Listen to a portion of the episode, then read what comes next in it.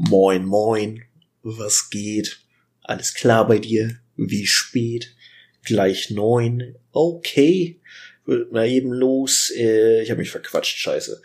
Christian, einen wunderschönen guten Abend. Es ist äh, Donnerstagabend. Wir nehmen auf. Es ist Vorweihnachtszeit.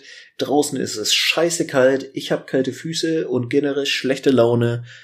Damit können wir doch wunderbar arbeiten. Wie geht es dir, mein Junge? Ja, wunderschönen guten Tag, Martin. Ähm, ja, es ist kalt, das macht mir nichts, denn ich bin ein Bär. ähm, aber das dunkle Wetter ist es, oder das früh, dass es früh dunkel wird, das ist auch gar nicht mal, aber ich habe ebenfalls schlechte Laune. Aber das hat andere Faktoren. Ähm, deswegen, ich freue mich darauf, äh, mit dir zu podcasten. Vielleicht bleiben wir unter der Stunde.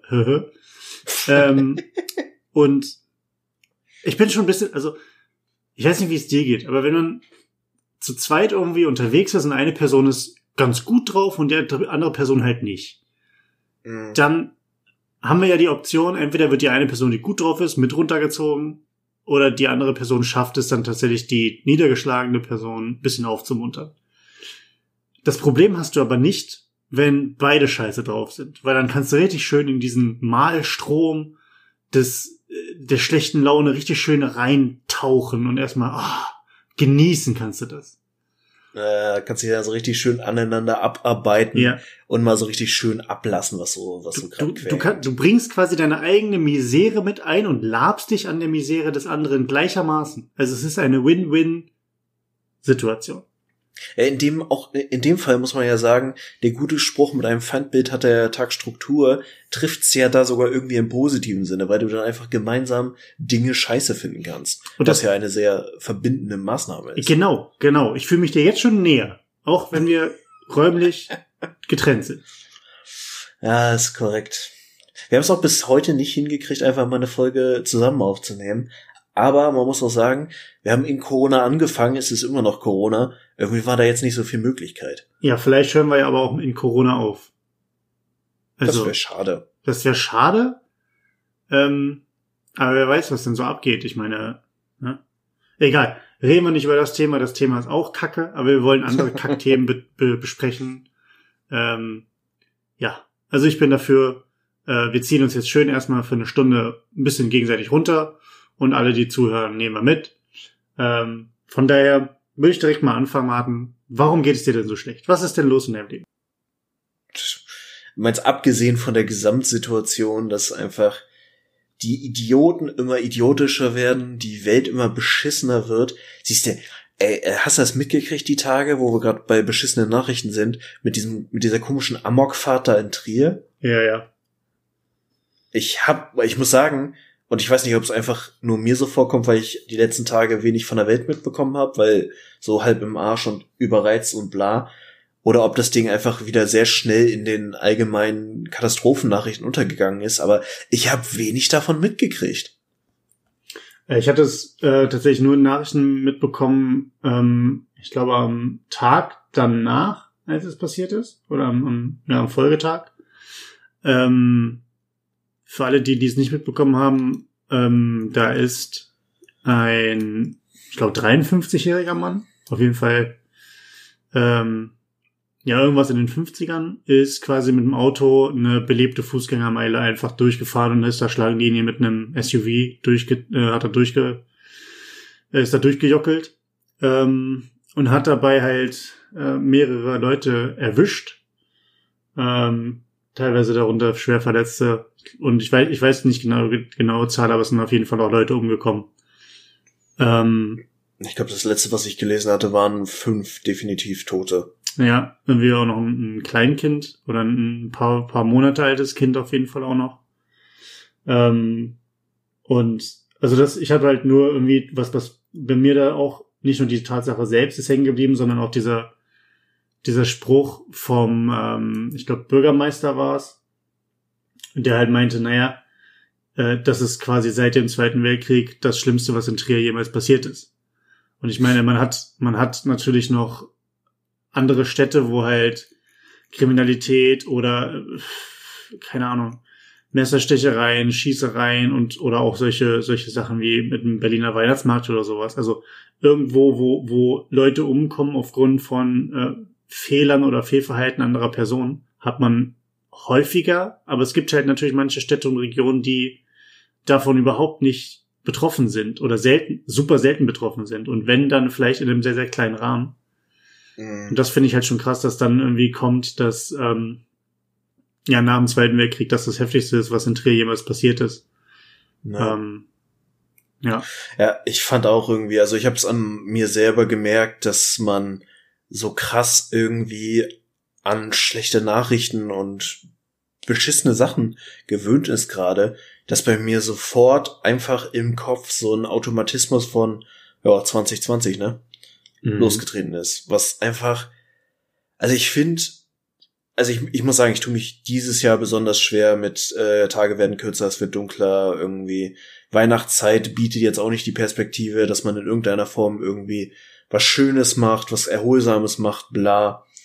Und da sind solche Nachrichten, ziehen einen dann irgendwie auch nochmal extra runter. Also es ist wirklich, es ist wirklich unschön. Es macht gerade einfach keinen Spaß so. Ja. Ich weiß nicht, wie du, du dazu stehst. Bei solchen Situationen ähm, habe ich immer ähm, so, so, so einen gewissen anerzogenen Ablauf vor Augen. Also ich finde so dieses, wenn sowas passiert und man das mitbekommt, gibt es, glaube ich, diese Art von Menschen, die sich damit auseinandersetzen. Ist ja mhm. egal, ob es dann für fünf Minuten ist oder für eine ganze Woche. Ähm, die das dann betrifft, wenn man natürlich, so wie wir jetzt nicht direkt selbst betroffen ist oder Angehörige oder Nahverwandte dort dementsprechend leben oder dann umgekommen sind oder wie auch immer, sondern einfach wirklich aus der Ferne, ich bin nicht persönlich betroffen, kann es ja aber trotzdem sein, dass man sich damit auseinandersetzt, auch für längere Zeit. No. Und die Leute, die das aber tatsächlich aktiv für sich selber machen und darüber nachdenken und mh, hm, auch ihre tägliche Stimmung, wenn es auch nur für ein paar Minuten ist, davon beeinflusst wird. Und dann finde ich, gibt es auf der anderen Seite diese Kategorie Mensch, die sofort zu, äh, zu, sofort in die sozialen Medien rennt und dort erstmal einen Kommentar ablässt. Wie das auch immer sein mag. Es mag ein, ähm, äh, meine Gebete gehen raus sein. Es mag aber auch sein, ähm, ja, die Berichterstattung hat schon wieder irgendwie Fehler hier gemacht und jetzt sind wir wieder auf der Lügenpresse am drauf rumorken. Hm, ist ja vollkommen egal, was es ist. Nur dieses Rennen zu oder zum Computer oder zum Smartphone und in die sozialen Netzwerke, ähm, habe ich so zumindest das Gefühl, dass das immer mehr wird und vor allem auch immer mehr Scheiße daraus resultiert. Ja. Und dass es so ein anerzogener Prozess ist mit, ich setze mich nicht mehr zwingend selbst damit auseinander oder muss jetzt nicht jemand anders an meiner Anteilnahme teilhaben lassen, sondern ich muss zeigen, dass ich gerade entweder wütend bin, dass ich traurig bin äh, und dass ich aber immer noch da bin. Und das hat, ich weiß nicht, ob du den kennst, den ähm, Comedian äh, Anthony Jeselnik. Mm, irgendein, in irgendeinem Netflix-Special hat er das mal gebracht. Ähm, da war gerade, ich glaube, es ging um den Boston-Marathon. Ähm, mit dem, mit der Nagelbombe ja. oder was das da war, äh. mehreren Anschlägen da. Und da meinte er auch so, diese ganze Anteilnahme, Fake-Anteilnahme mehr oder weniger in, äh, in den sozialen Medien könnt ihr euch eine Backe schmieren, denn das ist im Endeffekt einfach nur ein Hilfeschrei mit, ja, da ist gerade was Schlimmes passiert, aber vergesst mich nicht. Mir geht's auch super schlecht. So, und den, diesen, diesen Spruch, den er da gebracht hat, fand ich irgendwie am Anfang erstmal so ein bisschen reißerisch, aber je mehr ich mich dann irgendwie noch damit befasst habe und immer darauf geachtet habe, wie denn die Reaktion auf solche Taten oder solche Ereignisse sind, desto mehr erkennt man immer, dass dieser Weg, dieser Griff zum Handy doch einfach erschreckend alltäglich geworden ist. Finde ich. Ich weiß nicht, wie du das ja. siehst. Ja, ich glaube, das ist ein generelles Ding, dass Menschen durch soziale Medien so diesen Drang nach Aufmerksamkeit, haben wir eben ja irgendwie in einem anderen Kontext auch schon mal drüber gequatscht, ähm, den haben sie halt einfach. Und es gibt einfach so Dinge, das fand ich ganz cool in einem äh, Podcast, der tatsächlich der meistgehörte Podcast bei mir war, sagt Spotify. Ähm, nämlich im Podcast ohne richtigen Namen gab es mal so ein Ding, dass irgendwie eine Hörerfrage reinkam von wegen, ja, wieso positioniert ihr euch eigentlich nie politisch oder wieso sagt ihr nie was zu, keine Ahnung, äh, dem Rechtsruck in Deutschland oder Sexismus oder so, wo dann der äh, gute Georg Zahl einfach sehr treffend gesagt hat, so, das sind halt eigentlich keine Statements, zu denen man sich positionieren muss. Das sollte einfach klar sein, dass es nur eine Meinung dazu gibt und die muss man nicht unbedingt aussprechen, so. Und wenn man sie aussprechen muss, dann wirklich nur, um irgendwie easy Likes abzugreifen. So, und das, da ist viel Wahres dran. Mhm. Was auf einem anderen Blatt steht, als dass ich äh, im Gottes Willen nicht sagen will, Leute, die sich klar und aufklärerisch und auch gesellschaftskritisch gegen Rassismus und Missstände und sonstiges äußern, das hat eine andere Qualität. Aber wenn du einfach nur irgendeine random Person der Öffentlichkeit oder der Nicht-Öffentlichkeit bist und ständig irgendwie sagen musst, ah, ich bin übrigens gegen rechts, so, das hilft halt keinem im Zweifel. Ich meine, das ist auch, ich bin da selber immer nicht so ganz bei, wie meine eigene Meinung final dazu ist, wo ich, weil ich auch immer denke, vielleicht in dem Moment, wo ich in meinem kleinen Dunstkreis sage, ich finde Nazis scheiße und ich bin gegen XYZ-Diskriminierung, vielleicht gebe ich dadurch wem anders den Mut zu sagen, ja, ich auch. Oder in einer Situation, wo äh, man tatsächlich mal Zivilcourage zeigen muss, äh, steht dann wer anders auf, weil er denkt, ich bin halt nicht alleine damit, das scheiße zu finden. Aber es gibt einfach manchmal so Statements, wo du genau weißt, das machst du wirklich gerade nur für Easy Likes. Da macht was, da macht halt auch der Toni Musik, ne? Also ist das ja, jetzt wirklich ein ja, Statement, das Gehalt hat? Oder wie du meinst, ist es halt einfach nur ein, ach, ich wollte übrigens auch noch mal sagen, ich bin auch noch da und ich bin auch gegen Nazis. so dieses, ja, danke. Also hat dann auch irgendwie keinen Mehrwert mehr. Und ähm, ja, also es gibt manche Sachen auch, wo es auch einfach keine zwei Meinungen gibt. Ne, man kann über sehr, sehr vieles immer diskutieren, aber es gibt einfach Themen, wo man einfach sagen kann, da, da brauchen wir nicht diskutieren. Ähm, da sind wir in unserer Gesellschaft so weit, dass wir an, äh, an einem Punkt sind, wo einfach nicht, nicht mehr gesagt wird, ja, aber es gibt ja auch noch eine Seite B. Äh, nee, ist halt nicht mehr. Und ähm, dann halt auf diesem Thema immer rumzuhacken, sorgt vielleicht genau für diese Gegenstimmen, die dann diese, diese B-Seite immer weiter bespielen und sich dadurch natürlich auch immer Streitpotenzial überhaupt erst entwickelt. Äh, auch speziell in den sozialen Medien, dass die eine Bubble sagt A, die andere Bubble sagt B. Ähm, und nur weil AA sagt, sagt auch BB. Ja. Aber gut. Ähm, so weit ja. in die Tiefe brauchen wir da nicht gehen, weil sonst werden wir wahrscheinlich auch noch aufgefordert, irgendwelche Statements abzugeben, wie wir dazu stehen, dass, keine Ahnung, Goldfische gar nicht Gold sind. Ich weiß es nicht. War das jetzt nicht schon die Tiertrivia eigentlich? Äh, nee, das war eine Verschwörungstheorie und da würde ich auch gerne nochmal drüber reden in der ruhigen Minute. ja, aber wenn sie aus Gold wären, würden sie untergehen. Ja, weiß ich nicht. Kommt drauf an, wie gut die Schwimmblase Schwimm, ist. Schwimmt Gold? Nee. Nee, ne? So. Denn, wie wir in Herr der Ringe gelernt haben, wenn der eine Ring, wo wir von mal ausgehen, zumindest anteilig aus Gold ist, und wenn er schwimmen würde, dann wäre der ja gar nicht in diesem Fluss gewesen, wo Smergol ihn dann gefunden hat. Aber vielleicht ist er aus, aus äh, Silber und wurde nur vergoldet. Sheesh, und vielleicht, vielleicht, vielleicht ist es ja, ist es ja auch gar nicht das Gold, was ihn quasi unter Wasser zieht, sondern die, die schiere Macht, die äh, und die Verantwortung, die äh, er trägt oder beinhaltet. Schon mal darüber das, nachgedacht? Das ist die Frage, wie viel so, so die Bürde des Knechtens aller anderen Ringe einem tatsächlich auflastet, so als Ring. Ja, schon. Also ich meine, wenn du, ganz ehrlich, wenn du Kerkermeister bist, ne, und Leute folterst, dann hast du ja auch eine Aufgabe, die du gut machen musst. Du kannst ja nicht ein beschissener Kerkermeister sein. Das heißt, irgendjemandem musst du ja Rechenschaft ablegen, selbst wenn du Sauron bist. Mhm. So. Was ist eigentlich aus den ganzen Kerkermeistern geworden, als Kerker abgeschafft wurden? Haben die da eine Umschulung gemacht? Uh, learn the Code, habe ich gehört. Mhm. Äh, die mussten mhm. programmieren lernen und sind äh, wahrscheinlich jetzt bei SAP gelandet. Ja, das sind jetzt wahrscheinlich so Information Security Officer. Nee, oh, das sind Datenschützer geworden. Ich weiß es. Ja, ja. Ja, also alle Kerkermeister sind Datenschützer. Ja, stimmt. Das war damals eine Umschulung in der Volkshochschule, glaube ich. Ja, Zwei Wochen. staatlich gefördert. Ja, zwei Wochen, dann haben sie ihre Abzeichen gekriegt. Ja, die guten alten Kerkermeister. Damals, das waren noch Zeiten. Das waren noch echte Kerle, sag ich dir. Ja, aber auch Frauen waren Kerkermeisterinnen. Das darfst du nicht vergessen. Damals waren die, äh, die ähm, Berufs... Was will ich eigentlich sagen? die die, die äh, Berufsmöglichkeiten durch die Zugänge der Gilden, ja, der Kerkergilde, der Diebesgilde, der Händlergilde etc. schon viel, viel, viel, viel weiter als heute. Ja, damals war der Zugang für alle nämlich schon da.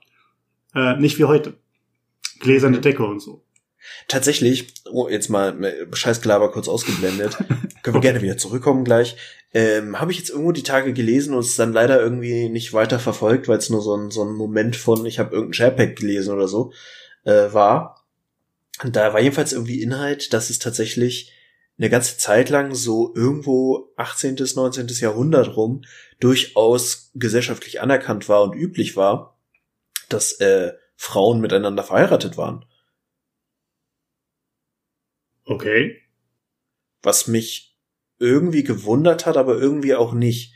Weil ich meine, es ist ja tatsächlich nicht selten in der menschlichen Historie der letzten 2500 Jahre, dass bestimmte Gesellschaften eigentlich schon viel weiter waren und sich dann aus irgendwelchen Gründen zurückentwickelt haben. Ist ja im Mittelalter auch passiert. Von daher würde ich es mich, also war ja sowieso auch Gleichberechtigungs, bläh, bläh, bläh, bläh, bläh, gleichberechtigungstechnisch so, dass gerade durch und vor und während des Zweiten Weltkriegs die Rolle der Frau wesentlich gleichgestellter war als dann danach. Mhm.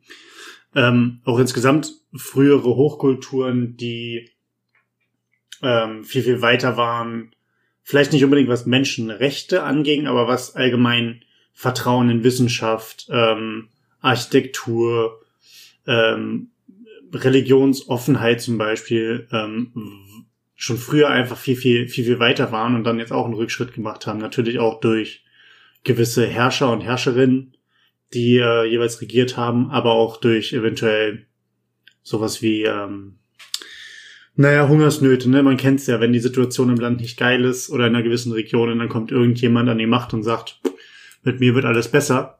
Äh, dann wird auch mal angepackt und Sachen verändert, die vielleicht vorher bisschen cooler waren, ne? Ja, das ist korrekt. Äh, ja. Aber gut. Reden wir nicht über Kerkermeister und über vergangene Weltreiche.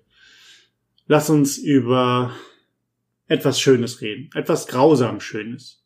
Etwas, was so schön ist, dass es schon wieder grausam ist. Lass uns über Arbeit reden. Geil. Habe ich richtig Bock drauf? Ich könnte jetzt, also, das mache ich nicht, weil ich nett bin, aber ich könnte jetzt 40 Minuten nur runter ranten, was alles gerade kacke läuft. Aber weil ich nett bin, Martin, was läuft denn bei dir gerade richtig kacke? Also ich glaube, wir haben eine kürzere Diskussion, wenn ich drüber rede, was gerade gut läuft, so arbeitstechnisch. Aber Das wollen wir ja nicht. das, das, das macht ja gar keinen Sinn. Nee, deswegen sind die Leute nicht hier. Ja, es ist halt, also ich glaube, es ist jetzt nicht so äh, verkehrt zu sagen, dass einfach Kurzarbeit sicherlich macht das wirtschaftlich Sinn und ist in Deutschland schon auch für viele Bereiche sehr sinnvoll, aber es ist trotzdem extrem tückisch.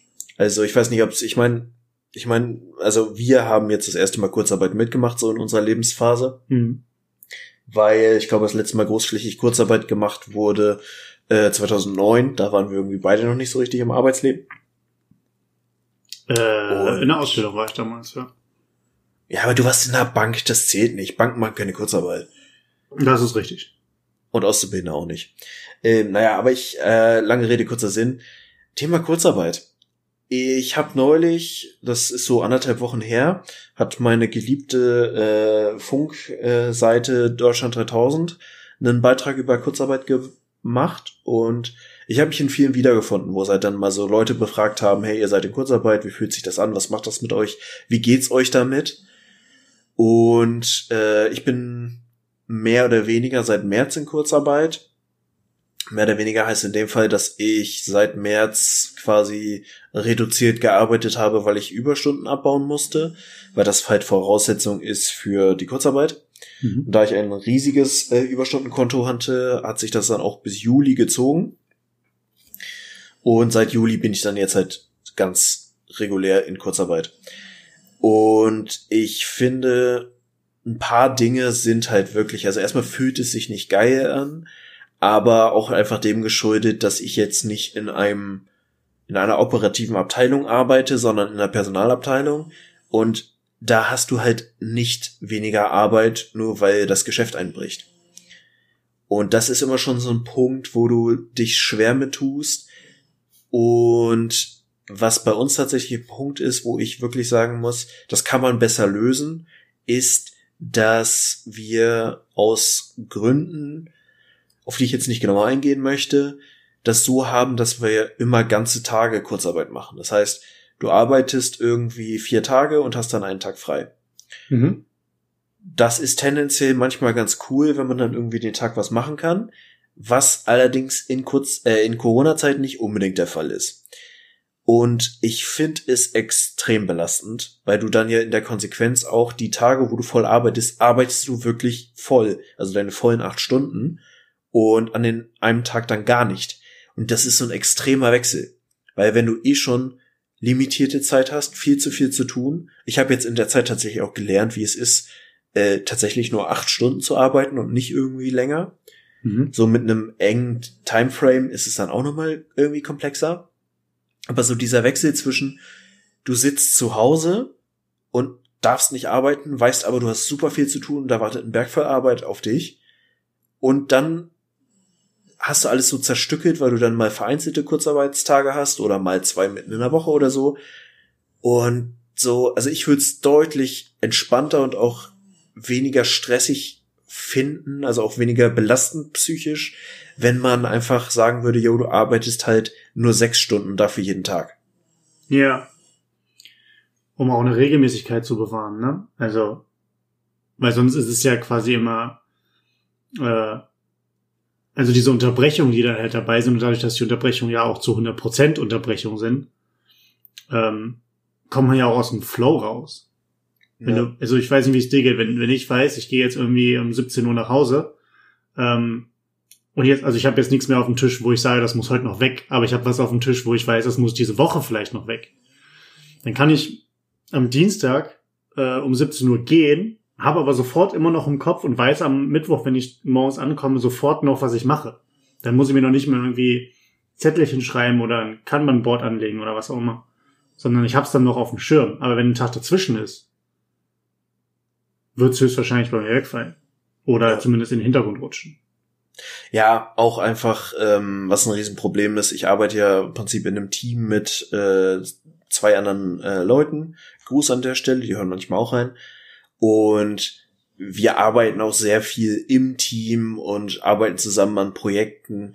Und du versuchst dann natürlich in Kurzarbeit es möglichst so einzurichten, dass immer irgendwer da ist.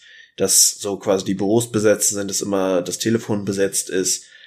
Und dadurch hast du halt auch einen enormen Reibungsverlust, weil du ständig irgendwie Themen übergeben musst, dann gerade wenn noch irgendwie Urlaub oder so dazu kommt oder mal wer krank ist, hast du einfach gar keine Überschneidungen mehr, was im Grunde dazu führt, dass du dann doch irgendwie in deiner Freizeit noch per WhatsApp eine Nachricht schreibst oder noch mal telefonierst mit dem einen, der gerade nicht arbeitet und so. Oder der einen in meinem Fall, sind ja zwei Damen. Ähm, so, und das ist halt, du verlierst dann auch so viel Zeit dadurch, dass du dich äh, austauschen musst und äh, dazu dann noch die Komponente mit, dass wir immer wechselschicht, also wechselseitig arbeiten. Mal sind die anderen beiden im Homeoffice und ich bin im Büro. Mal sind die beiden im Büro und ich im Homeoffice. Also wir sehen uns auch nie in Persona und arbeiten nur noch digital zusammen, einfach um zu verhindern, dass wir, wenn wir mal Corona-Fälle haben, nicht alle ausfallen. Und das sind so viele Komponenten, die es dann einfach auch noch zusätzlich schwierig machen, effizient zu arbeiten. Ja. Also wir hatten jetzt für das letzte Quartal wieder eine Projektliste gemacht und wir haben einfach einen Riesenhaufen wieder komplett ins nächste Jahr schieben müssen und haben jetzt schon wieder eine, einen Projekt-Forecast bis fast Mitte nächsten Jahres. Und das ist einfach so ein ungeiles Gefühl, wenn du auch nicht wirklich die Möglichkeit hast, in Kurzarbeit sowieso nicht, dann auch zu sagen, okay, wir bauen einfach ressourcentechnisch was auf, wir kommen eventuell auch nicht aus der Kurzarbeit raus im nächsten Jahr. Und selbst wenn, und, und du hast ein Gefühl dafür, wie, wie groß die Projekte sind, wie viel du zu tun hast und so weiter. Und du weißt halt auch, in unserem Fall, selbst wenn wir nicht in Kurzarbeit wären, wäre das einfach zu viel und nicht zu schaffen, was wir gerade vor der Nase haben. Aber da, wär, da ist genau die Frage. Ähm, die habe ich mir auch schon vor ein paar Wochen gestellt, wo es bei mir auch überhand genommen hatte. Ähm, da würde ich gerne wissen, wie du dazu stehst oder was du darüber denkst. Würdest du den, den Satz einfach so, ich formuliere ihn jetzt einfach mal, würdest du den einfach so mitgehen? Wenn ein acht, sagen wir mal, vielleicht ein acht bis neun Stunden Arbeitstag oder eine 40 Stunden Woche nicht ausreicht, um die Arbeit, die man machen muss oder die seinem Arbeitsplatz dementsprechend, ähm, die da aufläuft, ähm, wenn man das nicht schafft und sich einfach über die Wochen immer mehr auftürmt, immer mehr Projekte und man quasi den Berg an E-Mails nicht mehr abarbeiten kann, die Deadlines nicht einhalten kann, etc., liegt das in den seltensten Fällen an der Person, sondern einfach daran, dass zu viel unnötige Scheiße als Arbeit verkauft wird. Hm, ich tue mich schwer pauschal dazu zu sagen, dass es einfach an unnötiger Scheiße liegt, weil ich glaube, es gibt einfach die Situation, oder so empfinde ich es zumindest bei uns, dass wir zu viele Themen haben, zu viele Projekte haben und oft auch einfach extern solche Projekte kriegen. Und alles ist irgendwie wichtig und das ist auch so ein, so ein Gefühlstechn, also gefühlstechnischen Problem, was ich habe. Ich, alles, was ich mache, macht mir Spaß im Grunde, weil ich in allem irgendwie einen Sinn sehe. Hm. Alles hat irgendwie seinen Zweck, alles ist notwendig aber ich habe das Gefühl, ich mache alles und nichts mehr richtig. Und das ist uncharmant, weil du nicht das Gefühl hast, dass du irgendeinem der unterschiedlichen Themenbereiche, die du bearbeitest, wirklich gerecht wirst. Ja. Kannst du denn aber von dir, wenn du jetzt deine Aufgaben und Projekte, die du hast, überschlägst, kannst du für dich, unabhängig davon, ob es extern an dich rangetragen wird, aber wenn du die, den Hut auf hättest, könntest du gut priorisieren und sagen, das können wir ruhig ob das ein Jahr liegt oder nicht, ist egal. Ist das möglich oder siehst du auch irgendwann diese Problematik, dass alles gleichzeitig irgendwie wichtig ist und fertig sein müsste? Ja, das Problem ist einfach, was du an vielen Stellen hast und was so ein Thema ist, wo es einfach, glaube ich, keine saubere Lösung für gibt. Du hast halt Tagesarbeit und Dinge, die einfach kurzfristig reinkommen, die du auch sofort bearbeiten musst, wo einfach Dinge hinterhängen. Und die haben Priorität. Da kommst du einfach nicht von weg. Aber du hast halt auch solche Themen, die meistens dann projektbasiert sind, die unfassbar sinnvoll sind, aber nicht sofort Dinge einfacher machen. Gerade im Digitalisierungsbereich, mhm. gerade im Bereich äh, Prozessoptimierung, Schnittstellenmanagement und so weiter und so fort, hast du Dinge, die wären unfassbar nötig und wenn du sie lange Zeit nicht machst, hast du auf lange Sicht viel damit zu tun aber sie sind halt auch leicht zu schieben, weil sie jetzt dir nicht sofort unter den Nägeln brennen, wenn du sie nicht machst. Und da ein Spagat zu finden und ein Gleichgewicht zu finden, ist, glaube ich, eine ganz hohe Kunst. Mhm. Weil ich, ich meine, gerade, also ganz plastisch, ich meine, ich arbeite ja inzwischen viel einfach mit Systemeinführungen, mit äh, Digitalisierungsthemen, sollte inzwischen klar geworden sein. Und im Zweifel die Dinge zu digitalisieren macht erstmal einen Arsch voll Arbeit.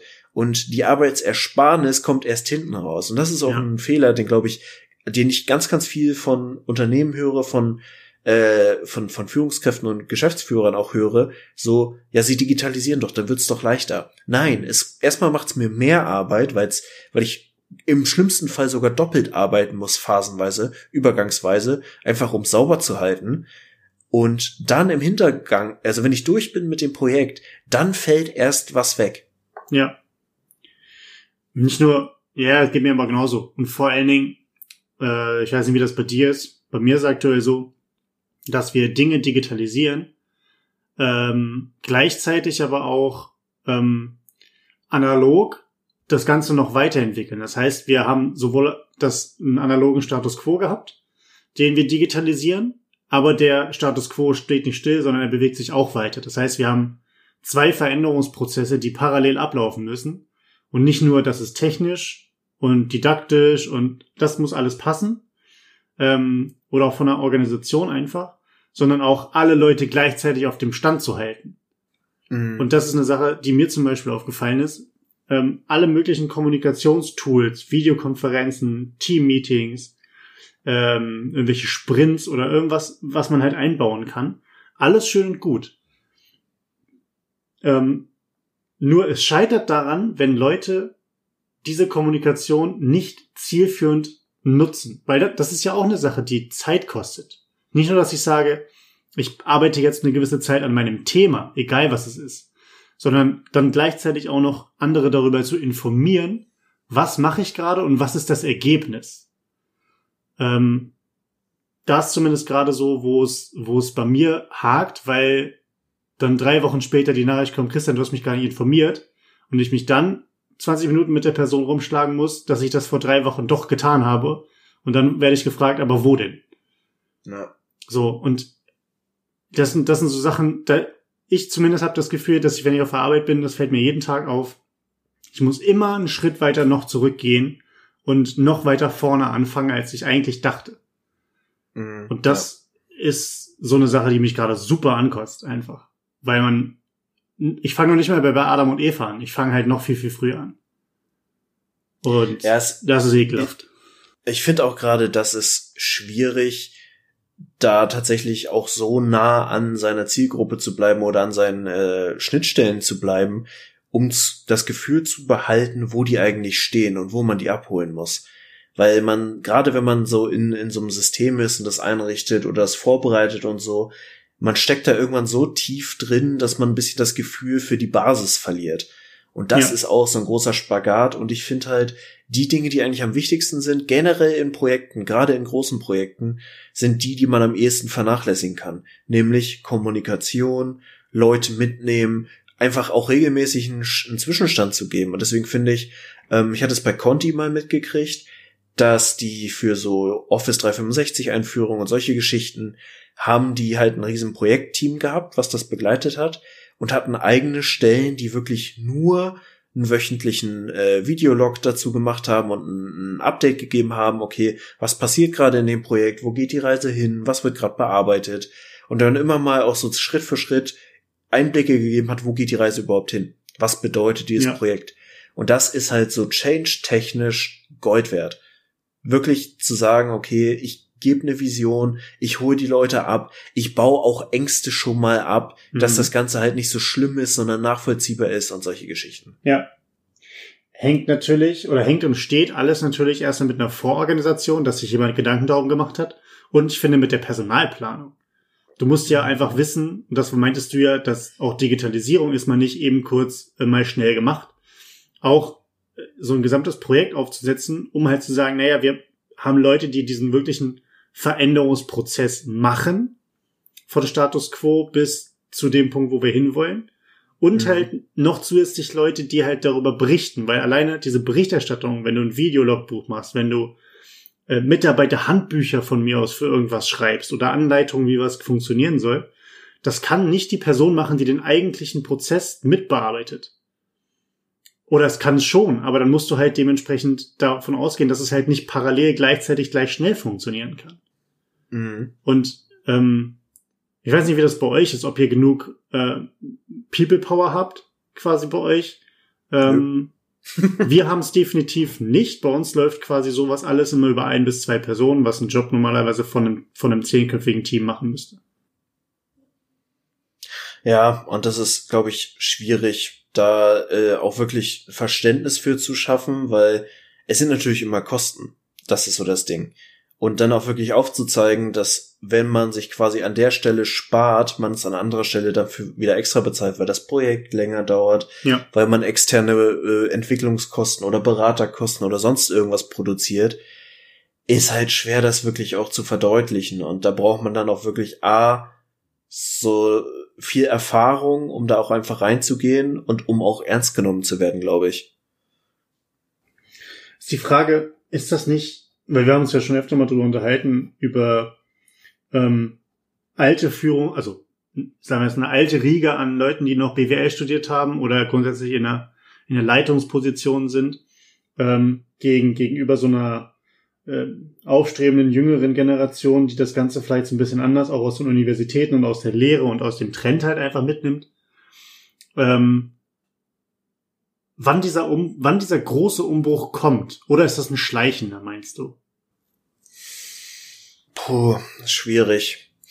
Ähm, ich glaube tatsächlich, da gibt's, also es wird immer solche und solche geben und es wird immer auch also ich weiß gar nicht genau, wo es herkommt, aber ich habe so ein bisschen das Gefühl, bei Leuten mit einem ähnlichen Studium wie wir und auch einfach einem Studium, was gar nicht so gezielt auf Wirtschaft ausgerichtet ist und einfach im Kern darauf basiert, dass wir super viele Soft Skills haben und nichts wirklich äh, Handfestes können, macht's halt auch sehr leicht, einfach über Tellerrand zu gucken und viele Aspekte äh, zu berücksichtigen, was ich als Riesenvorteil empfinde, ohne jetzt irgendwem anders groß was abzusprechen.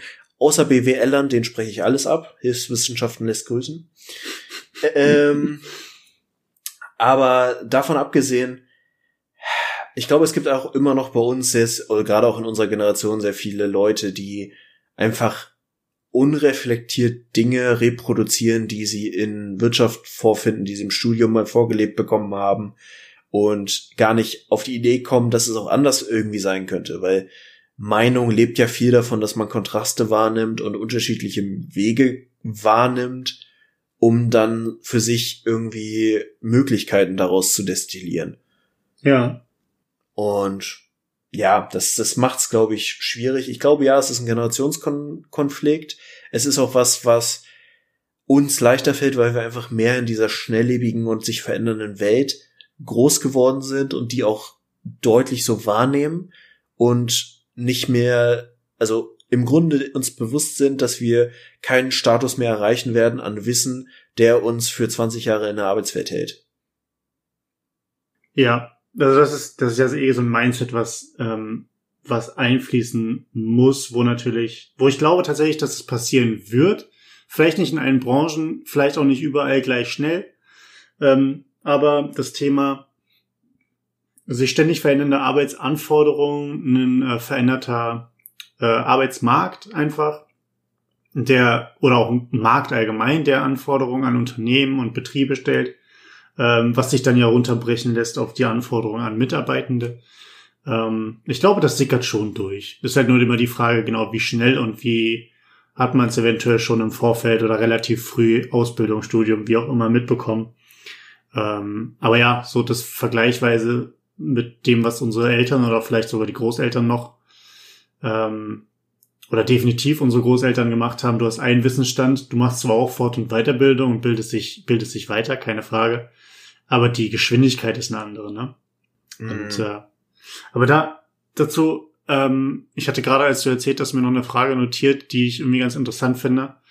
Ähm, wo ich mir aber nicht sicher bin, ob wir beide überhaupt schon aktiv was dazu sagen können. Ähm, aber sowas wie, ähm, wie glaubst du, also was sind so diese, diese so, so Eckpfeiler, Eckpunkte, ähm, woran man merken kann oder woran man rütteln kann, wenn man als junger Mitarbeiter, junge Mitarbeiterin äh, in ein Unternehmen kommt, sei es nach einer Ausbildung, sei es nach einem Studium, ist ja egal, ähm, oder als Quereinstieg irgendwo, ähm, und quasi diese starren Organisationsstrukturen verändern wollen würde. Prozesse, einzelne, aber auch eventuell hierarchische Ebenen, wo man einfach grundsätzlich und wie man vor allen Dingen ansetzen könnte, was so mhm. Stellschrauben wären. Ohne Schwierig. dass man, ohne dass man selber 10, 15 Jahre in der Mühle erstmal mitläuft, um dann vielleicht auf einer Ebene zu sein, wo man sagen könnte, jetzt kann ich vielleicht was verändern. Ja, ich glaube, es kommt da enorm drauf an, was für Strukturen man vorfindet. Gerade so was die Führungskultur angeht, das Selbstverständnis von Führungskräften, die Offenheit von der Kultur, die man vorfindet. Es ist unfassbar schwer. Es gibt ja diesen schönen Begriff, weiß nicht, ob du den kennst. Äh, kennst du den Begriff Graswurzelinitiative? Uh -uh. Ich kannte ihn tatsächlich auch nicht und ich finde auch das Bild, was dahinter steckt, beziehungsweise die Metapher, habe ich bis heute nicht so ganz für sinnvoll erachtet oder durchdrungen, vielleicht noch nicht richtig verstanden. Keine Ahnung. Äh, sagt uns gerne mal Bescheid, ob ihr den Begriff kennt und ob ihr ihn benutzt oder sinnvoll findet. Aber im Prinzip ist eine Graswurzelinitiative etwas, also am Beispiel, wenn du ein Vertriebler bist und die geilste Idee für Social Media Marketing hast und dann quasi aus so einem operativen Geschäft eine Idee durchbringst, die so gut ist, dass sie dann auch Gehör findet und dann quasi so eine ganz neue Initiative macht. Das ist eine Gras Graswurzelinitiative. Okay. Ähm, gibt's Bücher zu, gibt's äh, Berater zu, bla bla bla. Ich, wie gesagt, ich bin mit dem Begriff nicht heute ganz glücklich, bis heute nicht ganz glücklich. Ähm, aber es ist halt unfassbar schwierig, weil du hast einfach Organisationen und davon gibt's leider sehr viele, gerade in Deutschland, wo du Leute hast, die seit 30 Jahren das Gleiche machen und fest davon überzeugt sind, alles richtig zu machen. Und auch so diese Mischung aus Beratungsresistenz und äh, altklugen Verhalten ist sehr ungünstig. Und da kann man, glaube ich, auch nur bedingt was machen, gerade als junger Mensch, weil du immer als junger Mensch auch das Stigma an dir hast, du bist halt ein junger Mensch. Du weißt halt noch gar nicht, was du willst, du weißt noch gar nicht, wie der, wie der Hase läuft. Ja. Deswegen kann ich jedem jungen Menschen nur empfehlen, guckt euch ein paar Sachen an, macht ein Praktika, guckt unterschiedliche Unternehmen an, lernt unterschiedliche Führungsstile kennen, lernt unterschiedliche Unternehmen kennen und dann merkt ihr relativ schnell, es gibt keine eine Wahrheit, es gibt nicht ein Unternehmen und der Satz überall anders ist genauso schlimm oder schlimmer ist Bullshit. So, sondern es gibt immer einfach Dinge, die anders sind. Es gibt schlechte Kulturen, es gibt okaye Kulturen, es gibt gute Kulturen. Und ich hoffe, weil ich hatte das Glück in meiner Karriere, ich weiß nicht, ob ich es irgendwann mal erwähnt habe, ich hatte mal eine Führungskraft, die wirklich unfassbar gut war, sehr wertschätzend, sehr offen, und auch ein sehr empathischer Führungsstil und das hat mich sehr geprägt. Und hat mich auch einfach sehr bestärkt in dem, wie ich bin, was ich bin und dass die Gedanken, die ich mir mache und das, was ich wahrnehme, halt richtig ist und irgendwie Hand und Fuß hat. Mhm. Und ja, ich glaube, dann ist es einfach eine Frage der Zeit und eine Frage des, des eigenen Wissens und auch letztlich der Art, wie man Dinge angeht. So, du kannst halt nicht auf Rebell alles hinterfragen und auf Krampf Dinge verändern, nur um sie zu verändern, sondern man muss immer so ein, so ein Zwischending finden. Ich finde so diese Konzepte wie Reverse Mentoring da auch sehr spannend zu sagen, okay, du hast einfach Leute, die seit Ewigkeiten in einem Unternehmen sind, die die Prozesse kennen, die die Leute kennen, die das Geschäft kennen, die aber mit Technik und Innovation sich nicht gut umgehen lernen können oder nicht gut am, am Anstand der Zeit geblieben sind, was auch einfach nicht möglich ist. Und du hast junge Menschen, die die ganzen Möglichkeiten kennen, die wissen, was technisch möglich ist, was marketingtechnisch möglich ist, was, keine Ahnung, auch arbeitsweisen technisch möglich ist. Ich sage sehr oft technisch gerade. Ah, ähm, und dann nimmt man so das Beste aus beidem und beide Seiten profitieren davon. Und man findet einfach so einen, so einen gemeinsamen Weg. Und sowas, glaube ich, ist einfach was, was auch als Führungskraft oder als Geschäftsführung wichtig ist, sowas zu fördern und zu fordern auch. Ja.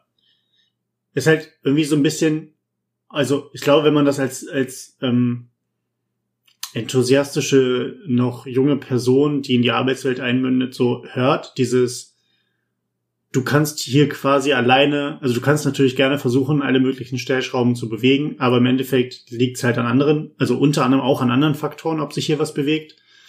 Ähm, ist, glaube ich, erstmal so ein bisschen klar auf den Boden der Tatsachen zurückgeholt. Ähm, ich glaube aber auch, so wie du meinst, dass es, dass ähm, es trotzdem immer noch Möglichkeiten gibt, ähm, sich einzubringen. Und ich glaube auch so ein bisschen, dass man halt echt Penetranz lernen muss. Ähm, beispielsweise so dieses, ich verbinde das jetzt mal ganz stumpf, äh, ist, ne? Ich verbinde das jetzt mal ganz stumpf mit der Szene aus Scrubs zum Beispiel, wo äh, ne, Kelso abge abgetreten ist, Dr. Cox dann äh, Chefarzt wurde und dann JD diese nervende Rolle übernommen hat. Und mhm. gemerkt hat, wie unglaublich kacke die ist, weil du natürlich gehasst wirst, aber im Endeffekt das Richtige tust. Ähm, das ist jetzt natürlich eine sehr überspitzte Sache, aber ich glaube tatsächlich, dass man auch als junge Person schon das so ein bisschen verinnerlichen kann. So ein bisschen Penetranz, natürlich auch Ellenbö Ellenbogenarbeit, nicht äh, zu, zu Mitarbeitern oder so, aber einfach sich durchsetzen und nicht einfach abspeisen lassen mit einem naja, sie sind noch zu jung, lernen sie erstmal die Prozesse kennen hier, dann wird das schon. Äh, weil dann kommt man nämlich genau in dieses Hamsterrad, wo man äh, eigentlich nicht rein möchte unbedingt. Ähm, aber ja, es kommt halt immer drauf an, auf diese externen Faktoren, wie leicht es halt einem gemacht wird, ne, mit der, mit der Art und Weise sich einzubringen. Was hältst du, was hältst du von einem, ähm, in einem Unternehmen von einer Teamzusammenstellung, wo ein ganzes Team geformt wird oder ein Projektteam, wie auch immer, was absichtlich nur aus jungen Leuten besteht? Mhm.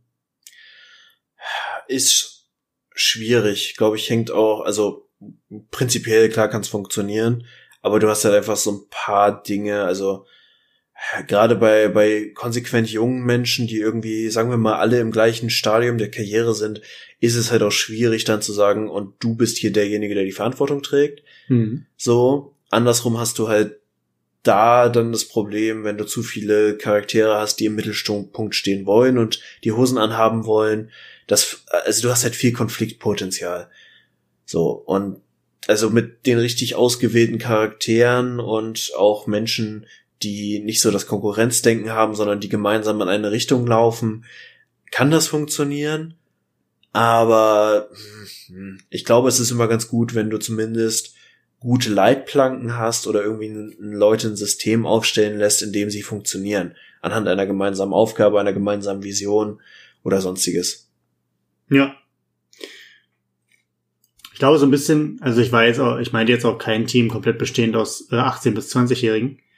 Ähm, das jetzt nicht, aber ich glaube schon, dass wenn man Leute auch einfach mal in einer bestimmten Art und Weise loslaufen lässt, ähm, dass das durchaus eine, eine Bereicherung sein kann und auch vor allen Dingen mit den Erfahrungen, die daraus gewonnen werden oder auch mit der, äh, wenn man das nach innen kommuniziert, was hat dieses Team gemacht, werden, glaube ich, auch die Leute innerhalb des Unternehmens anders wahrgenommen, auch junge Mitarbeitende direkt, ähm, als einfach nur, ja, das ist halt irgendwie gerade die Auszubildende oder der Auszubildende, die kommen gerade aus der Ausbildung, äh, steckt die mal in den Aktenschrank, so nach dem Motto. Mhm. Ähm, vor allen Dingen, wenn halt, wenn halt gesehen wird, da ist jetzt etwas, was auch gut von der Leitung dann zum Beispiel aufgenommen wird als Innovation. So ein bisschen dieses, hey, da kommen junge Leute hoch, da muss ich mich vielleicht auch nochmal anstrengen. So ganz stumpf gesagt. Ähm, ich weiß aber nicht, gar nicht, ob es so eine gängige Methode ist, die in Unternehmen gemacht wird, außerhalb wirklich dieser, dieser reinen ähm, ja, ich kenne das so in Azubi-Büros quasi, dass du verschiedene Jahrgänge dann immer noch zusammenführst, einen Austausch hast, etc. Ähm, oder auch an Projekten jahrgangsübergreifend zusammengearbeitet wird. Aber im Echtbetrieb wüsste ich jetzt kein Beispiel, hatte ich so in der Form noch nicht. Ja, ich finde, also ich hatte mal so ein Konzept gelesen, ich weiß gar nicht mehr von welcher Firma, die halt so, ja, Junior-Unternehmen quasi gegründet haben als mhm. Azubi-Projekt. Wo sie dann wirklich gesagt haben, hey, okay, ihr gründet jetzt ein Unternehmen, das und das ist euer, euer äh, Businessplan, äh, entwickelt das mal, gestaltet das mal aus, macht euch mal Gedanken und das kannst du halt auch super als Übung machen oder mal als Rollenspiel tatsächlich für, für so ein Seminar oder sowas. Wenn du dann entsprechend mit Beobachtung und Feedback und auch einfach die Leute sich gegenseitig beobachten lassen. Einfach mal ein paar rausnehmen, sagen, okay, schaut den anderen mal beim Arbeiten zu, beim Beauf also beim Abarbeiten von der und der Aufgabe, guckt mal, wie sich die Rollendynamik entwickelt und so weiter. Du lernst ja unfassbar viel in solchen Szenarien, wenn du es entsprechend aufsetzt. Ja. Ja, eben. Also nicht nur auch die, wenn du Leute auch früh in eine Art Verantwortung reinnimmst, wenn du wirklich sagst, ja. keine Ahnung, ja. wir möchten, wenn ihr was ausarbeitet, äh, nicht, dass es quasi ist, ne, ihr gebt eine Sache ab, eine Präsentation, die wird nochmal überarbeitet von diesem, von dem Sicherheitsanker, der dann Ausbilder heißt oder Ausbilderin. Ähm, und dann wird das Ganze nach oben gegeben und präsentiert, sondern einfach so dieses, nee, ihr seid dafür selbstverantwortlich, ihr präsentiert das dann vor uns. Ähm, und dann werden ja auch gleich solche, wie gesagt, Verantwortung und weitere Soft Skills einfach noch mittrainiert. Ähm, und ich glaube, dass auch durch dieses dass früh Verantwortung, auch wenn es nur in einem relativ kleineren Rahmen gegeben wird, aber trotzdem früh Verantwortung mitgegeben wird, dass das viel auch mit der Unternehmensbindung halt macht, der, der Mitarbeitenden, ne? Und Wertschätzung ja. halt einfach ein großes Thema. Ja, ja, und auch diesen Aspekt, den du gerade angesprochen hast, so, äh, da kommt, ist eine ältere Person, die wahrnimmt, dass da einfach gute Leute von unten kommt und wenn dann wirklich der sofort der erste Gedanke ist, scheiße, die könnten mir gefährlich werden, dann hast du halt grundsätzlich ein Problem. So, also das ist, ist so ein bisschen, bisschen überspitzt gesagt wie die Geschichte mit Schrödingers Flüchtling, der zu faul ist und nichts taugt und eh dumm ist ja. und die zeitgleich die Arbeit wegnimmt. Klar. So, also wenn das passiert, dann hast du was falsch gemacht und nicht derjenige.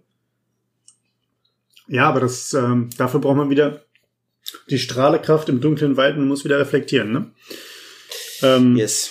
Genau. Interessantes Thema. Ähm, vielleicht, dadurch, dass wir auch noch sehr, sehr junge Menschen sind, ähm, werden wir wahrscheinlich auch nochmal berichten können, falls wir genauere Erfahrungen diesbezüglich gemacht haben. Ähm, sonst schreibt es in die Kommentare, Leute. Okay, Spaß. Ähm, aber es gibt eine andere Sache, über die ich noch mit dir reden möchte, Martin. Und zwar über ein Thema, was mir sehr, sehr wichtig ist. Du hast schon im, in unserem Pre-Talk hast du schon gesagt, dass deine Nachbarn das für dich nicht tun werden.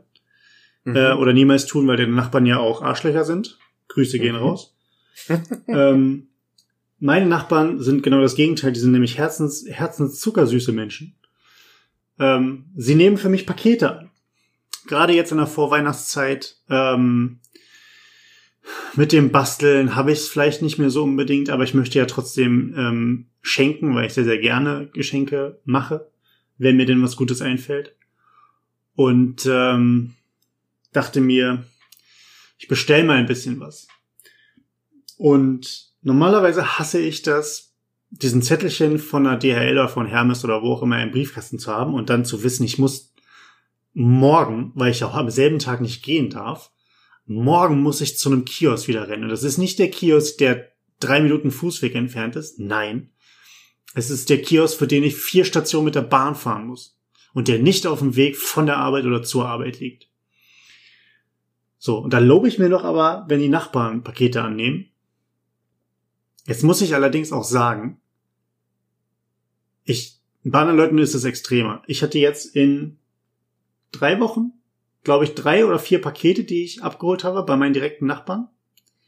Es ist mir schon ein wenig peinlich. Ne? Also ich will die ja auch nicht permanent belästigen. Und es mhm. tut mir richtig leid. Und jetzt überlege ich, ob ich ihnen was schenke. Aber um das zu schenken, müsste ich was bestellen. und das ist mein großes Dilemma gerade. Und allein so rein irgendwie einen Kuchen backen oder so, fit, das, ne? Dann, dann denken die vielleicht noch, dass ich sie vergiften will. Aber ja, ich weiß nicht. Ich habe ich hab da irgendwie so ein seltsames Problem mit, ähm, weil ich selber, glaube ich, auch ungern Pakete für andere Leute annehme und dann halt irgendwie, wenn ich hier in Unterhose sitze äh, und dann klingelt jemand, muss ich das Paket rausgeben. Und dann muss ich mir erstmal anziehen, das ist voller Stress. Ich weiß nicht, wie ist, wie ist das bei dir? Äh, ja, ich sehe deine Problematik. Ähm, du hast sehr viel erzählt gerade in deinem Schwall über das ja, Paket es, es tut mir leid, es, es brodelt aus mir heraus. Ja, also äh, Stich, Stichwort Dankeschön Geschenke wäre ich ja irgendwie sehr bei der klassischen Packung Merci oder irgendwas in der Richtung, weil jetzt ist auch Weihnachten, man liebt sich, man verschenkt Dinge, die mit Zimt sind und dann kannst du einfach mal so eine Tasse mit so ein paar äh, Spekulatius oder so einfach vor die Tür stellen. Ach so, ich dachte, ich soll einen Zimtstreuer vor die Tür stellen. so richtig so schön, eine, aber nur so, so, so ein angefangener, am besten. Ne? Nicht alles auf einmal, Leute. Und bitte die Cinnamon Challenge äh, in dem Moment abfilmen. Oh ja. Ähm, Nee, aber ja, ich, ich sehe deinen Punkt. Ich muss sagen, ich war in meiner letzten Wohnung, hatte ich irgendwie immer WGs im Haus, die Pakete angenommen haben und auch einen sehr coolen Kiosk, wo ich direkt hinbestellen konnte. Und das war immer ganz geil. Also ich meine, machen wir uns nichts vor, irgendwie bestellen ist zum Alltag geworden. Inzwischen bin ich einfach ganz froh, wenn ich keine Interaktion mit meinen Nachbarn haben muss. Inzwischen, ich habe sogar mal mitgekriegt, sie weigern sich sogar direkt äh, Pakete anzunehmen für mich. Mhm. Ähm, und insofern bin ich wirklich immer ganz froh, wenn es äh, hier so der, äh, ich habe so einen netten kleinen Kiosk um die Ecke, ah, nicht mal Kiosk, so eine Drogerie, wo so eine ganz liebe Frau Mitte Ende 100 äh, drin steht, die mich inzwischen auch kennt, auch mit Maske und einfach sagt, ach schön, Herr Eck, hier haben Sie Ihr Paket, schönes Wochenende, hoffe Ihnen geht's gut, bla bla bla. Ähm, aber ich habe jetzt auch gerade wieder so das Ding, dass ich äh, was aus England, glaube ich, gekriegt habe. Und das kam dann halt in Deutschland über GLS und GLS hat einfach den nächsten Annahmepunkt irgendwo am Arsch der Heide, mhm. wo ich dann morgen erstmal, glaube ich, vier Kilometer von der Arbeit hinfahren muss. Also, äh, ja.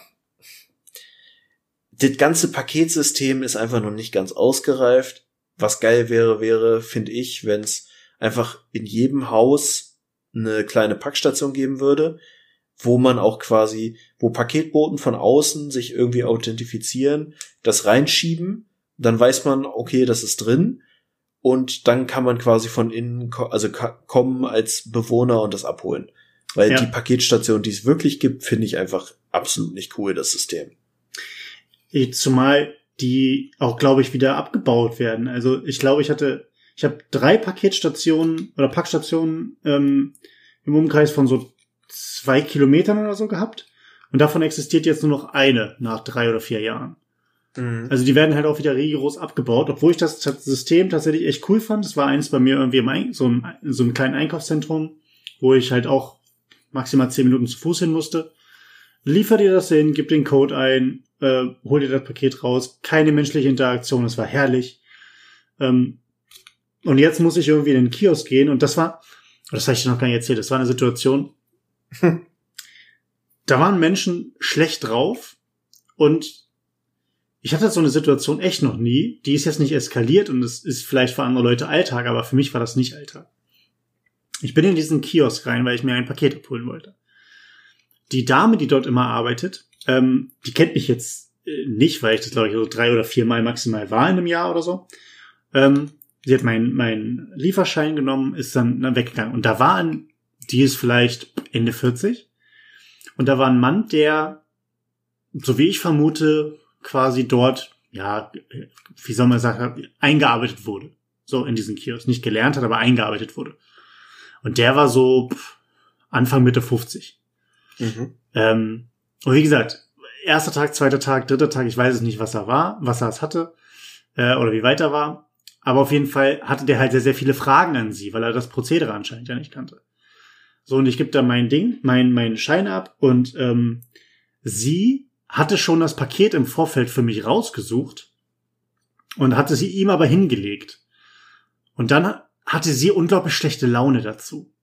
Und hat ihn halt echt so wirklich angeblafft mit, nimm den Perso, guck dir den Namen an, hat ihm original drei Sekunden gegeben, der Name passt, jetzt Paket raus, zack, zack, zack, zack, mal hier ein bisschen schneller.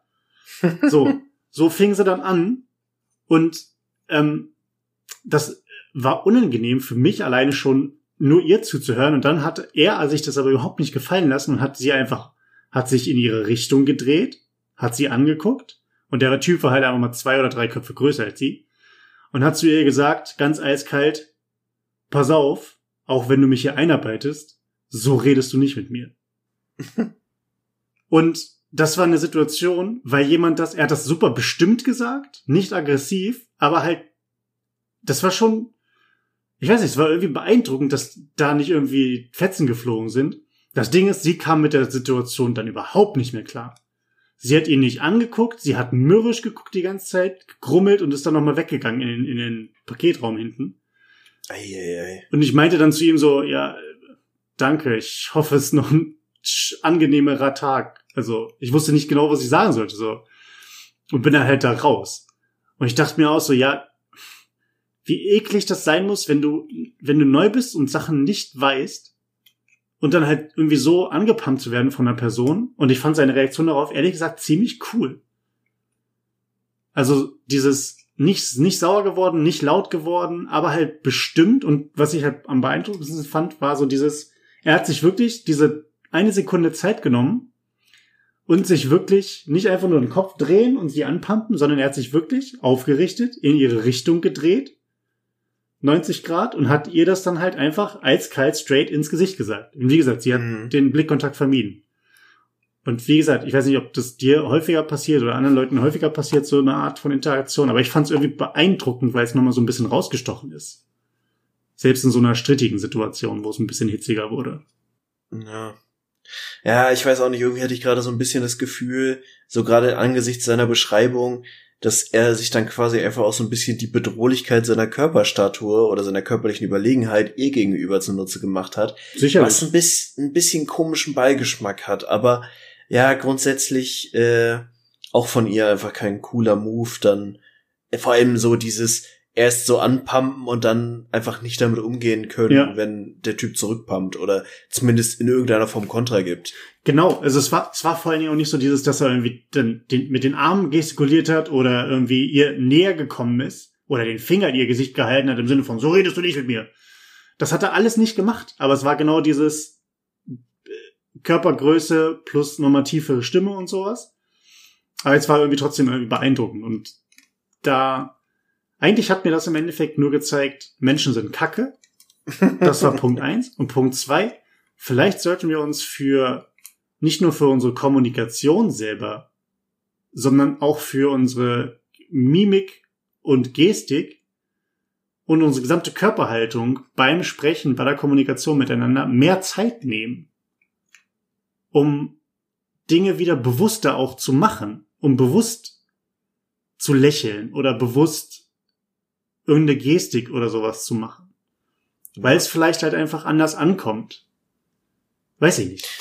Ja, ich finde immer den, also für mich denke ich da oft drüber nach, dass das Wort Selbstbewusstsein ja tatsächlich irgendwie im Kern des Wortes daherkommt, dass man sich seiner selbst bewusst ist. Das heißt, sich selber kennen, seine Eigenschaften kennen und auch letztlich so dieses klassische Feedback-Thema mal wieder, äh, seine Außenwirkung kennen. So, ne, wie, wie wird meine Stimme wahrgenommen, wie wird meine Statur wahrgenommen und so weiter und so fort. Und dann entsprechend zu kommunizieren und einfach missverständliche Körpersprache zum Beispiel von vornherein zu umgehen. Klappt nicht immer, weil man ist halt nur bedingt auch äh, sich der im, im schlimmsten Fall Triggerpunkte seines Gegenüber bewusst. Aber grundsätzlich kann man zumindest vieles vorab nehmen oder irgendwie Missverständnis dem Weg schaffen, weil das meiste Problem, was wir haben auf der Welt, ist einfach fehlende Kommunikation oder irgendwelche Überinterpretationen oder Mutmaßungen zu Verhaltensweisen und das ist halt Kacke und ja, Menschen sind dämlich, vor allem Menschen in größeren Gruppen sind dämlich. Menschen in großen Gruppen sind dämlich, ja. Vor allen Dingen, wenn es ums Einkaufen geht jetzt, ne? Also ich weiß nicht, wie es dir geht. Hast du alle Weihnachtsgeschenke? Musst du noch mal in die Stadt und dich mit Leuten prügeln? Ich werde nicht in die Stadt gehen, aber ich habe noch kein einziges Weihnachtsgeschenk. Weißt du denn schon, was du verschenken wirst? Oder was du vorhast? Im, im Warenkorb drin hast oder so? Vereinzelt ja, aber insgesamt äh, musste ich mir da irgendwann sehr kurzfristig nochmal Gedanken zu machen. Ja. Okay. Ähm, ich weiß nicht, das Thema Geschenke und wann ist ein gutes Geschenk oder wann ist ein Geschenk ein gutes Geschenk hatten wir ja.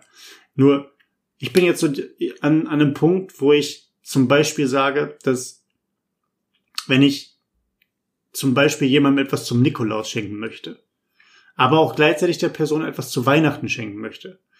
Und wenn das Nikolausgeschenk deutlich cooler ist als das Weihnachtsgeschenk, komme ich mir doof vor. Weil das ist der Punkt, auf den man ja quasi hinfiebert irgendwie.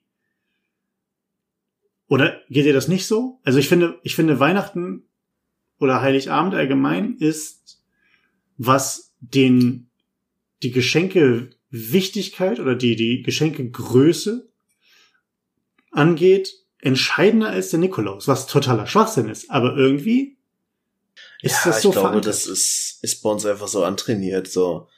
Aber andersrum muss man auch wirklich sagen, du kannst halt schlecht irgendwie eine Messlatte an die metaphorische Größe eines Geschenkes legen und sagen, ja, also Nikolaus ist so eine zweieinhalb und Weihnachten, ja, eher so eine zehn. Naja, du kannst es machen wie bei hier äh, Harry Potter, ne, wo er sich darüber beschwert, dass es äh, drei Geschenke Einfach- weniger sind als letztes Mal oder zwei. Klassisch quantitativ durchzählen. Ja, ja. Kannst natürlich auch eine Avocado verschenken. Oh Ja. Ist das gleiche. Ah ja. Aber gut, ich werde das Thema Geschenke, werde ich jetzt. Äh, ich habe eigentlich schon fast alles. Ich warte auch nur noch auf ein paar Sendungen aus dem Ausland. Und äh, ich bin, ich bin sehr gespannt, wirklich. Äh, ja, und dann bin ich wieder in meinem Pakete-Dilemma. Aber gut, da muss ich durch, Leute. Da muss ich durch. Denk dran, Tasse Spekulatius. Und mit Zimt. Mit Zimt. Ich mache einfach eine Tasse mit Zimt voll und steck dann da Spekulatius rein. Ich glaube, dann sind alle happy. Ja, oder, oder, ja, nee. Vielleicht essen sie danach auch nie wieder Zimt, weil sie denken, oh, das ist aber nett. Das Kakaopulver in dem Spekulatius. Ich beiß da mal rein. Das ist dieser gute alte oder der gute neue Kakaospekulatius. Zack. Wer kennt ihn versaut. nicht? Na gut. Ähm, aber vom Thema Spekulatius und Kakao und was ich mit meinen Paketen anfange, äh, mal weg. Martin, du hast gesagt, du hast Tiertrivia. Ich bin super gespannt dieses Mal, weil du es geil angekündigt hast. Ähm, Yes. Deswegen hau raus die Scheiße. Wir sind tatsächlich bei einer Hörerzusendung, oder beziehungsweise mir wurde es zugespielt und äh, äh, tatsächlich mit den Worten, hier wäre das nicht was für den Podcast. Und ja, ich fand's gut und ich habe es äh, gefact-checkt, es sollte sogar richtig sein. Wir befinden uns bei Meeresbewohnern oder Teilzeitmeeresbewohnern besser gesagt. Wir befinden uns in, nämlich in der wunderbaren Welt der Walrosse. Oh. Und zwar befinden wir uns auch gleichzeitig bei der Entkräftung von bescheuerten Argumenten von homophoben Menschen. Nämlich diese ganze Nummer von wegen, Homosexualität ist voll unnatürlich, das gibt's im Tierreich ja auch nicht. Haha, da irrt der Mensch nämlich, denn es gibt es doch. Wie zum Beispiel bei den besagten Walrössen. Rössern. Walrossen sind's. Bei Ro Ro Rössers. Walrossensens Walrossen. sind nämlich tatsächlich, also männliche Walrossensens vor allem, sind erst mit vier Jahren geschlechtsreif. Und bis dahin sind sie größtenteils homosexuell. Das heißt, sie äh, haben dann einfach eine sehr enge und äh, körperlich nahe Beziehung zu vor allem die Männchen unter sich. Mhm. Und äh, im Anschluss, nach der Geschlechtsreife, sind sie dann bisexuell. Das heißt, sie äh, vor allem zu Fortpflanzungszwecken äh, haben sie logischerweise Geschlechtsverkehr mit Weibchen, haben aber genauso auch äh, Geschlechtsverkehr mit anderen Männchen und sind auch sonst halt sehr homosexuell unterwegs. Also zumindest was die Wahl ihrer Partner und äh, Körperkontakt habenden Menschen ge- angeht. Also auch männliche Walrösser äh, umarmen sich gerne mal. Oh, das ist aber auch schön. Also so ein bisschen Support auch oder hier quasi mit den langen Stoßzähnen mal den Rücken kratzen?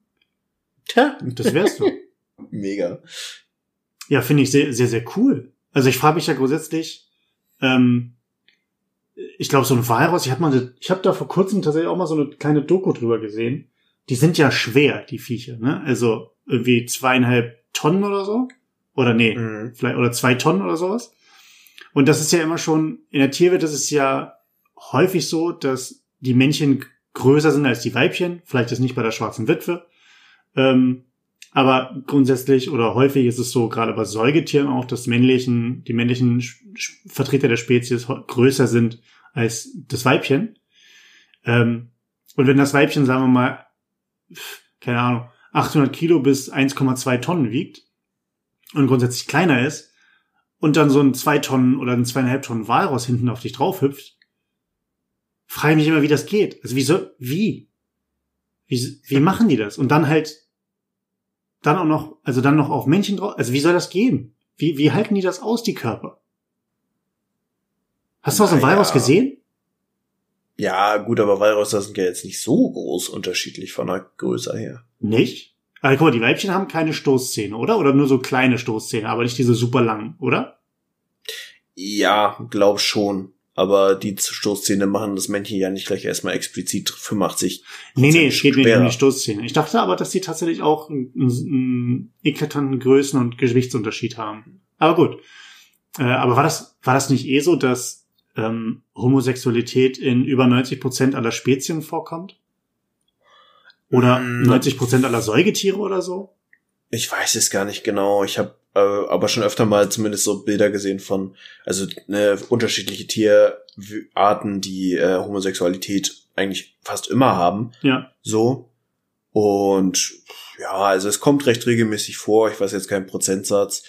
Aber so nochmal an der Stelle für alle, die ein Problem mit Homosexuellen haben, ihr könnt euch mal ficken gehen. Ganz genau, ihr könnt euch mal ficken gehen. Aber Martin, wusstest du, dass Pinguine selbst nicht äh, an, einer, an einem anderen Pinguin erkennen, ob der andere Pinguin männlich oder weiblich ist?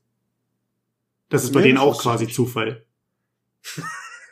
Also quasi du, du, du, du siehst einen kleinen süßen Fratz oder eine Fretzin mit, Wrack, mit Frack ähm, und du springst da drauf und hast halt 50-50. Hm. Finde ich auch geil. Wie gesagt, und Pinguine sind jetzt ja auch nicht diejenigen, die für einen Geruchssinn oder so bekannt sind, für Pheromone oder falls sowas, ne? Also, deswegen, die hüpfen drauf und dann entweder liegen sie richtig oder falsch. Oder in beiden Fällen halt eigentlich dann einfach nur richtig. So. Doesn't matter, had sex. Ja, so nach, so nach dem Motto. So, da, doesn't matter, okay, da, da, kommt dann ein Ei und bei dem anderen halt nicht so. Ne? Ist halt, Ja. whatever. Hauptsache Spaß Ja. gehabt. Einfach mal mehr Pinguin sein. Voll gewesen, toll gewesen. Ich glaube, das wird jetzt auch der Titel der, der, äh, der Folge. Ich gehe mir jetzt nämlich übelst einen reinsaufen. Ich habe morgen frei. Ähm, Martin, es war mir wieder eine Freude. Ich freue mich schon auf die nächste Tiertrivia. Mehr als auf alles andere. Ich weiß auch nicht wieso. Das glaub, ist so unsere Konstante geworden. Ja, es ist, es ist eine wundervolle Konstante. Und außerdem habe ich es in der letzten Zeit schleifen lassen, mir Tierdokus reinzuziehen. Und das, das holt mich einfach wieder runter. Ja, es ist Weihnachten. Wir haben viel Zeit. Wir dürfen eh nirgendwo hin oder irgendwas Tolles machen. Von daher kann man jetzt auch einfach mal einen Arsch voll Tier-Dokus sich angucken. Ein Arsch voll Tierdokus. Vielleicht wird das der Titel der Folge. So nämlich. So nämlich. Alles klar. Dann euch da draußen viel Spaß, bleibt sauber, bleibt gesund. Und Martin, bleib sauber, bleib gesund. Viel Spaß, lass dich von den Nachbarn nicht ärgern. Wir sind raus. In diesem Sinne, bleibt geschmeidig, bleibt gesund und genießt einfach mal die Kälte, denn auch Kälte hat ihren Vorteil. Bis in diesem Sinne, tschaußen.